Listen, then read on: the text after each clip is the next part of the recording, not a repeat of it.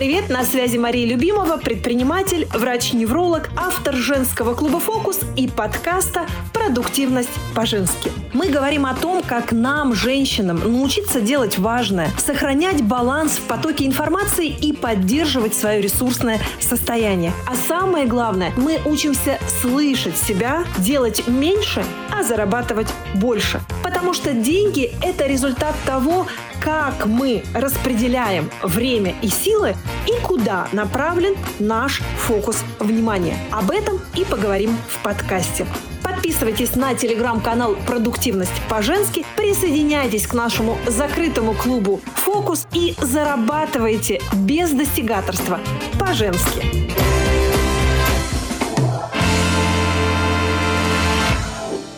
Всем привет-привет, доброго дня, доброго времени суток. Я рада вас приветствовать в новом выпуске подкаста. И сегодня мы с вами поговорим о том, как договариваться с мозгом, делать важное.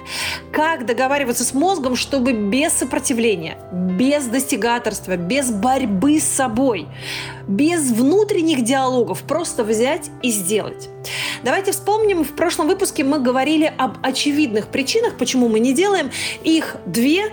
Первое – это когда в нашем теле нет энергии, когда у нас нет ресурса, чтобы сделать. Ну, представьте автомобиль, в котором пустой бак. И мы просто не делаем, потому что у нас нет ресурса на новые действия. И вторая причина, по которой мы тоже бездействуем, это перегруженность мозга и, соответственно, отсутствие ресурса у мозга на новое действие. То есть мы столько напихали в мозг задач, что пока он их не переработает, он просто не успевает, он не может переключиться на новую задачу, потому что все его ресурсы уже задействованы. Вспомните, как висит компьютер, когда у нас открыто кучу вкладок и процессор уже загружен. Соответственно, мы начинаем ну, скажем так, а, раздражаться, ну, а компьютер продолжает висеть и перерабатывать все старые задачи и открытые вкладки. Вот то же самое происходит с нашим мозгом, когда у нас много задач, и мы бездействуем. В теле есть энергия, мозг перестает телом управлять, поэтому мы с вами делаем все, что угодно, но только неважное. Это так называемая прокрастинация. Итак, сегодня мы поговорим про третий вариант, когда мы не делаем. Очень часто бывает такие ситуации, когда в теле достаточно энергии, мозг вроде бы не перегружен, мы понимаем, что нам нужно выполнить какую-то задачу, но чувствуем сопротивление – внутри начинаются диалоги. А давай попозже, а может быть это не важно, я еще успею. И вот этот вот внутренний диалог с собой – это первый сигнал о том, что мозг начинает сопротивляться. У него достаточно энергии, у него все хорошо, но он почему-то не делает. Вторая степень сопротивления, когда мы сами с собой договариваемся и откладываем задачу. Мы себе говорим, что мы сделаем это потом, когда-нибудь, я всегда говорю в скобочках никогда, и задачу откладываем.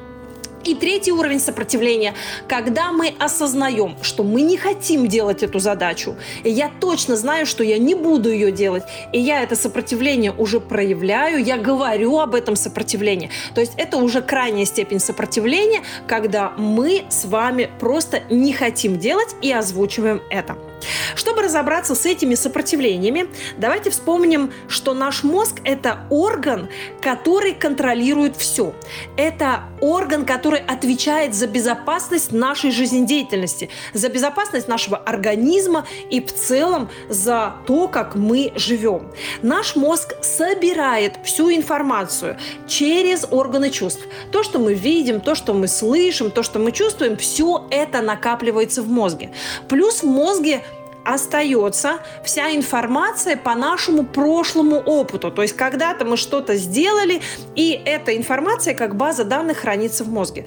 Так вот, когда мы хотим сделать какое-то действие, мозг берет этот сигнал и запрашивает в базу данных информацию, а делали ли мы когда-нибудь это дело. И если это дело новое, если эта задача новая, если мы ранее никогда не сталкивались с этой задачей, то, соответственно, в базе данных нашего мозга информации нет. И это становится для нашего мозга определенным сигналом к тому, что ситуация становится нестабильной, ситуация становится небезопасной. И все, что новое, все, что незнакомое, все, что мозгу непонятное, вдруг становится объектом напряжения. И мозг реагирует заводя нас в состояние стресса, в состояние страха. Давайте вспомним, что происходит с нами, когда мы попадаем в незнакомую ситуацию или в новую ситуацию. Мы, э, мы испытываем чувство тревоги, а, чувство напряжения. И вот это вот состояние в нашем организме помогает нам быть готовыми к разному развитию ситуации. То есть когда мы с вами попадаем в новое, непонятное, незнакомое какое-то пространство, которое может действительно угрожать нам и нашей безопасности, мы с вами должны быть готовы к тому, чтобы либо нападать, либо убегать. Как как вообще реагирует мозг и как вообще реагирует любое животное, любой живой человек. Когда мы попадаем э, в какую-то ситуацию, которая может угрожать нашей жизни, мы либо нападаем, либо убегаем. Это реакция стресса, это реакция страха. Поэтому все новое, все незнакомое, все, с чем мы раньше не сталкивались, всегда вызывает у нас эту реакцию. То есть мозг так реагирует.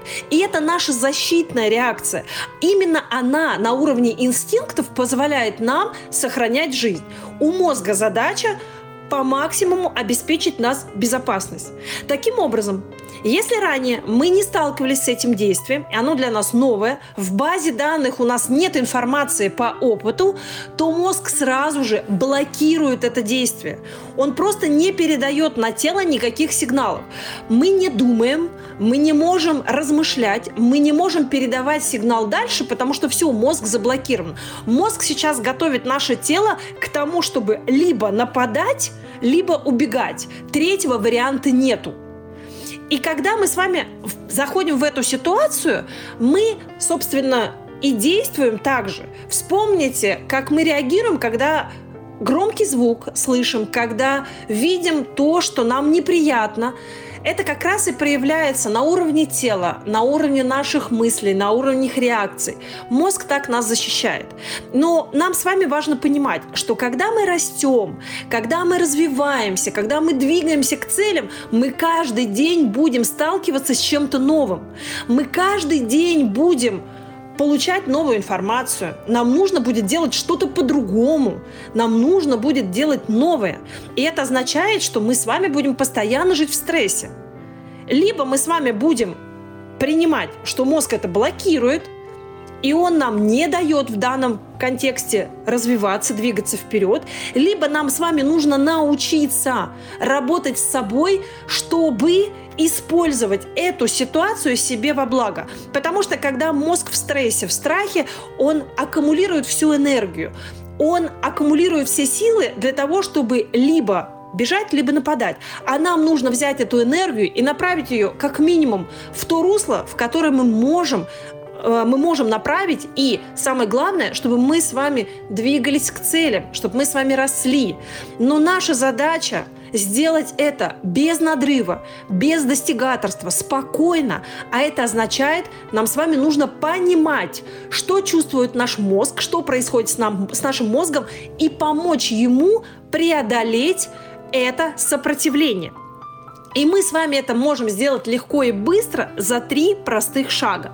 Первое и самое главное, вспомните или просто представляйте. Я вот э, в своей жизни всегда э, думаю и подхожу э, к себе к своему мозгу как к ребенку. И мне, кстати, это очень помогает. Сейчас у меня растет дочка, ей три годика, и каждый раз, когда я вижу ее сопротивление, мне очень импонирует то, что мои знания из медицины, как врача-невролога, как предпринимателя и э, ментора с опытом, э, я сейчас понимаю, как с ней договариваться. У меня иногда муж смотрит на нас, на двоих, и говорит, слушай, ну ты вот как ребенок с ней разговариваешь. Я говорю, ну а как же?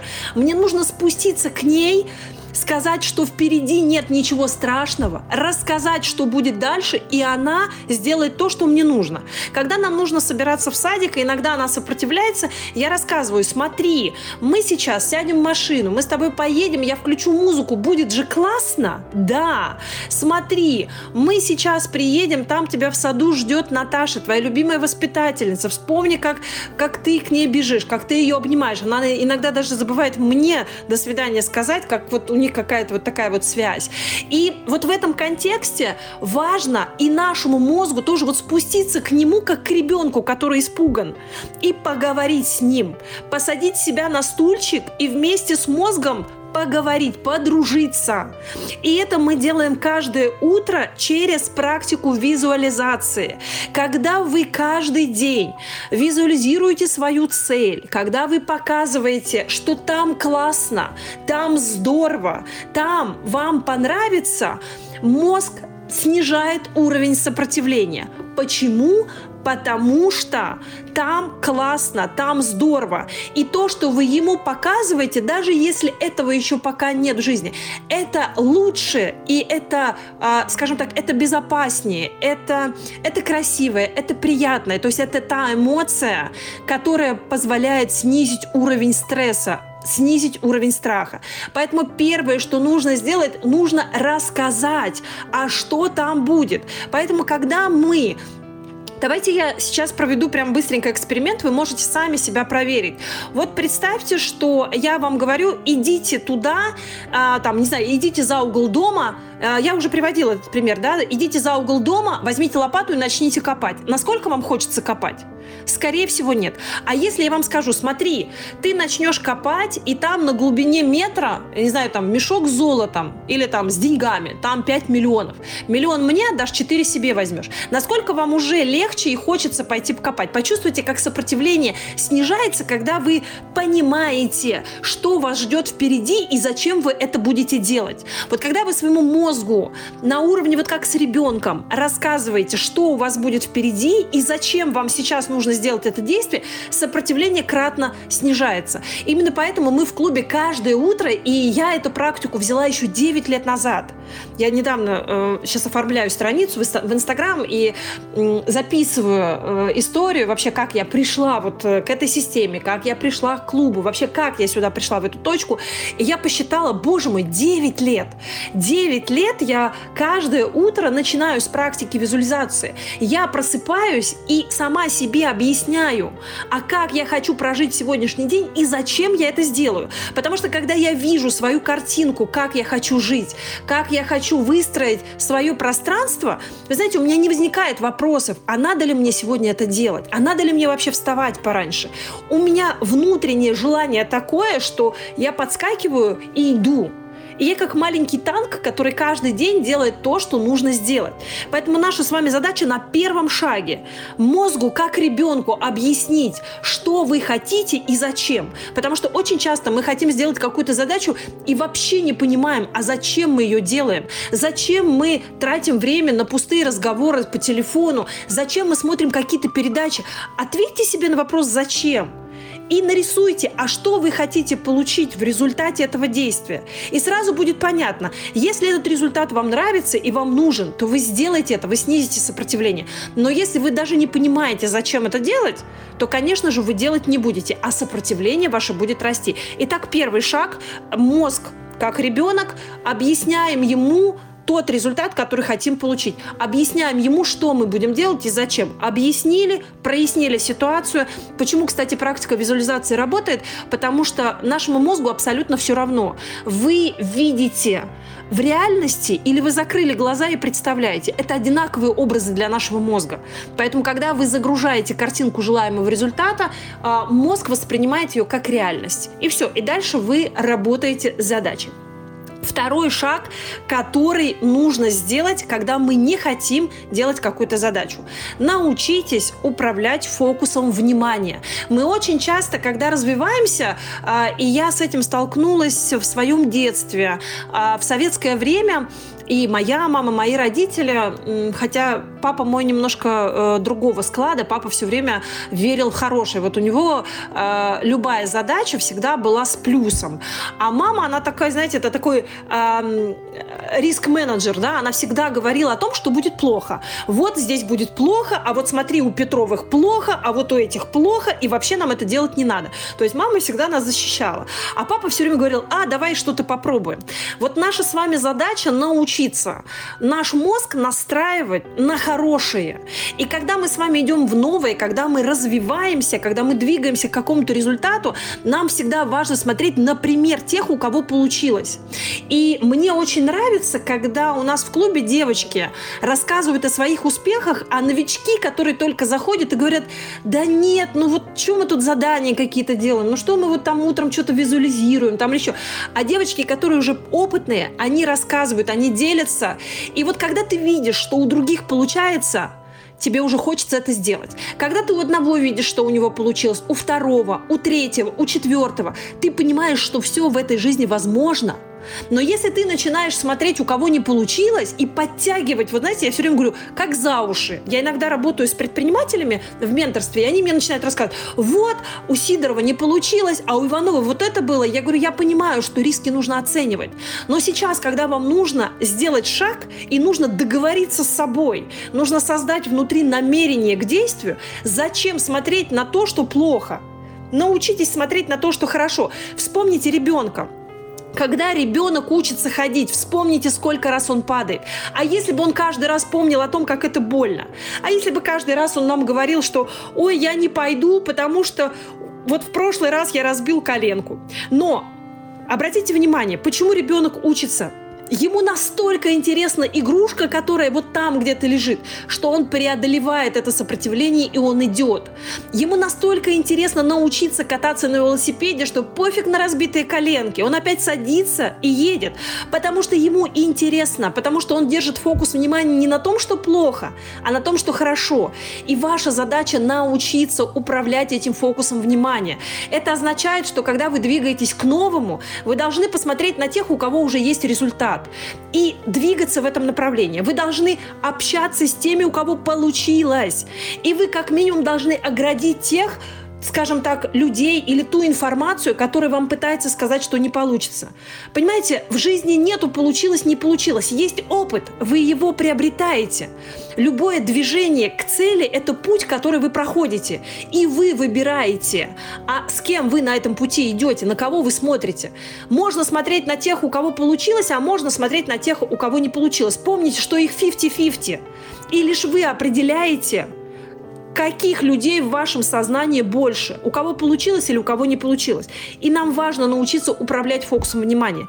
Именно это мы делаем каждое утро, опять же, на утренних практиках, когда вы каждое утро погружаетесь в себя, переноситесь в практике визуализации ваше будущее, потом обратно. Потом... То есть вы управляете точкой своего внимания вперед, назад, когда вы учитесь управлять фокусом внимания, то есть все время умеете выходить из ситуации, включать стороннего наблюдателя и принимать решения, это позволяет вам управлять своей жизнью. Где внимание, там и результат.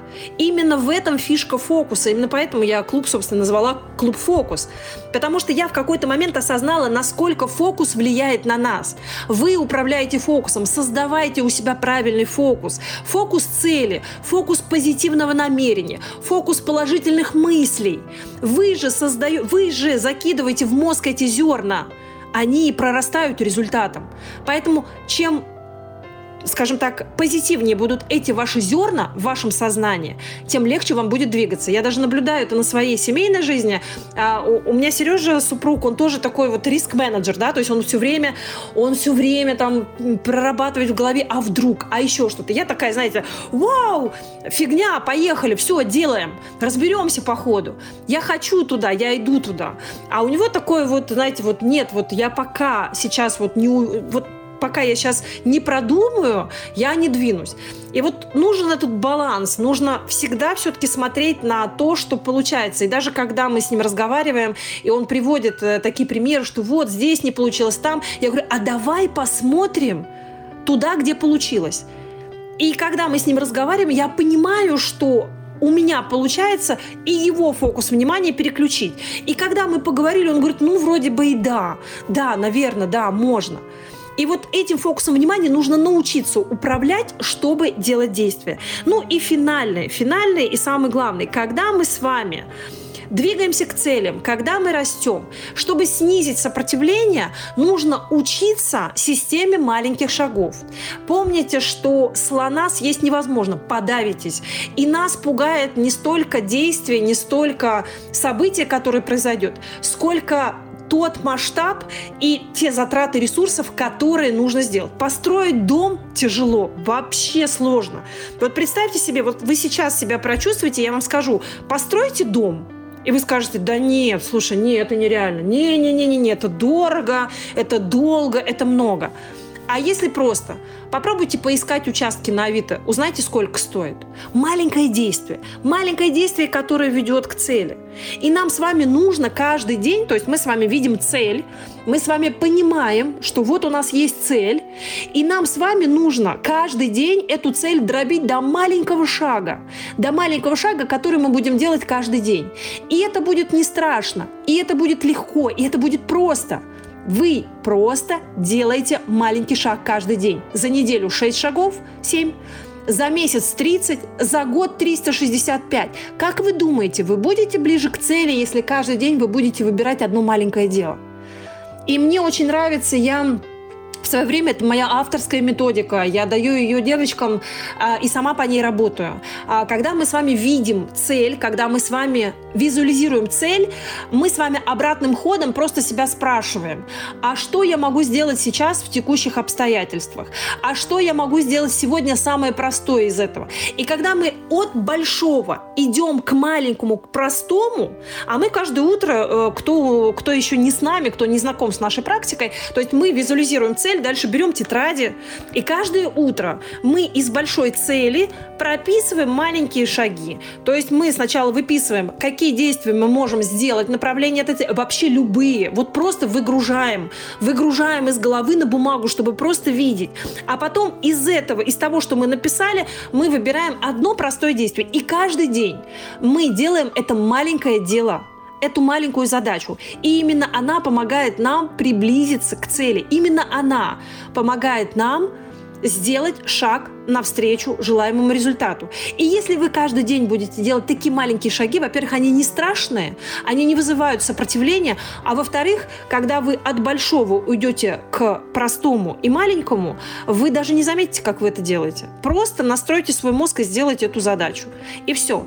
Таким образом, для того, чтобы преодолеть сопротивление мозга на новое, на непонятное, на те задачи, которые по которым у нас с вами нет в базе данных опыта, нам с вами важно. Давайте еще раз резюмируем. Первое. Нам нужно объяснить, показать мозгу желаемый результат, чтобы он захотел, чтобы он понимал, зачем я это делаю. Ответить на вопрос «зачем?». Второе. Нам нужно управлять фокусом внимания и смотреть на тех, у кого получилось. Потому что у нас с вами в мозге включаются зеркальные нейроны. Когда мы смотрим на окружение, наше окружение нас формирует. Наш, наш мозг э, умеет обучаться опираться не на своем только опыте, а еще на чужом. Почему, говорят, среда очень важна? Поэтому смотрите на тех, у кого получается. Смотрите на тех, у кого уже есть результат. Вы сможете самообучить свой мозг и снизить сопротивление. Ну и третья задача, самая, наверное, важная, учитесь искусству маленьких шагов. Каждый день маленький шаг. Делая маленькие шаги, вы двигаетесь к цели гораздо быстрее, чем каждый день вы спорите с собой, сопротивляетесь и пытаетесь потратить энергию на переговоры, на борьбу с собой. Итак, мы с вами разобрали тему. Я надеюсь, что она будет для вас полезной, и вы возьмете для себя а, что-то важное, что-то ценное. Напоминаю о том, что наши подкасты можно слушать на Яндексе, на Гугле, на Apple. Также я публикую подкасты в ВК на нашей страничке и в Телеграм-канале «Продуктивность по-женски» с Марией Любимой. Находите в поиске, присоединяйтесь. В канале много всего интересного.